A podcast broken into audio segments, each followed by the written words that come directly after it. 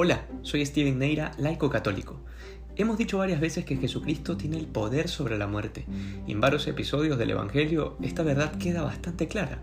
Pero esta vez hablamos de una realidad que toca profundamente el corazón humano de Jesús. Se trata de Lázaro, su amigo.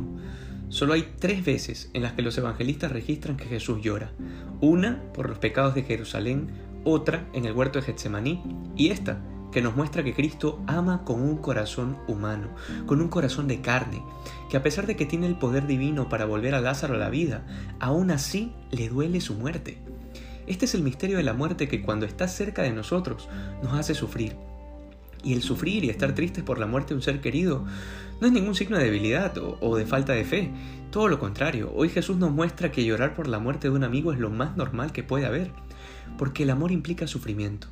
Sin embargo, Jesús no se queda en la amargura, no se detiene a profundizar en el sufrimiento, así como algunos que cuando están tristes les gusta escuchar músicas tristes para sentirse peor, algo que jamás voy a entender. Pues bueno, Jesús es todo lo contrario, se seca las lágrimas, se somete a la voluntad del Padre diciendo que la muerte de Lázaro servirá para la gloria de Dios, para que el Hijo de Dios sea glorificado en ella.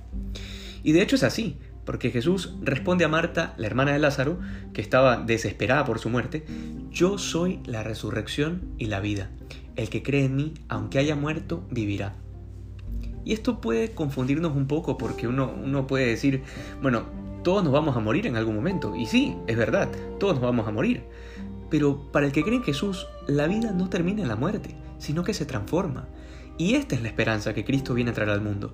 Pero es obvio que levantar a Lázaro de la muerte es un mero signo. Es decir, Lázaro tendrá que morir otra vez. Eh, no, no vivió para siempre en la tierra. Para ser más gráficos, Lázaro será uno de esos pocos personajes que murió dos veces. Pero repito, es un signo, con un poderoso mensaje que termina cuestionando incluso a Marta. Yo soy la resurrección, dice el Señor. Y luego le pregunta, ¿crees esto? Marta responde, sí, Señor. Creo firmemente que tú eres el Mesías, el Hijo de Dios, el que tenía que venir al mundo. Que en este tiempo de duras pruebas podamos ser como Marta y decir, sí Señor, yo creo que tú eres el Mesías.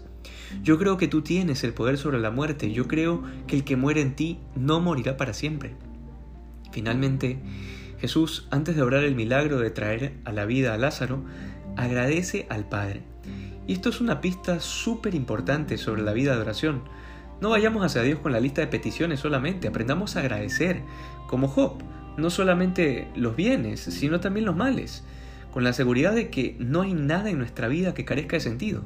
En todo, en todo, Dios quiere algo de ti. Que hoy podamos vivir esta cuaresma y este encierro con más santidad que ayer.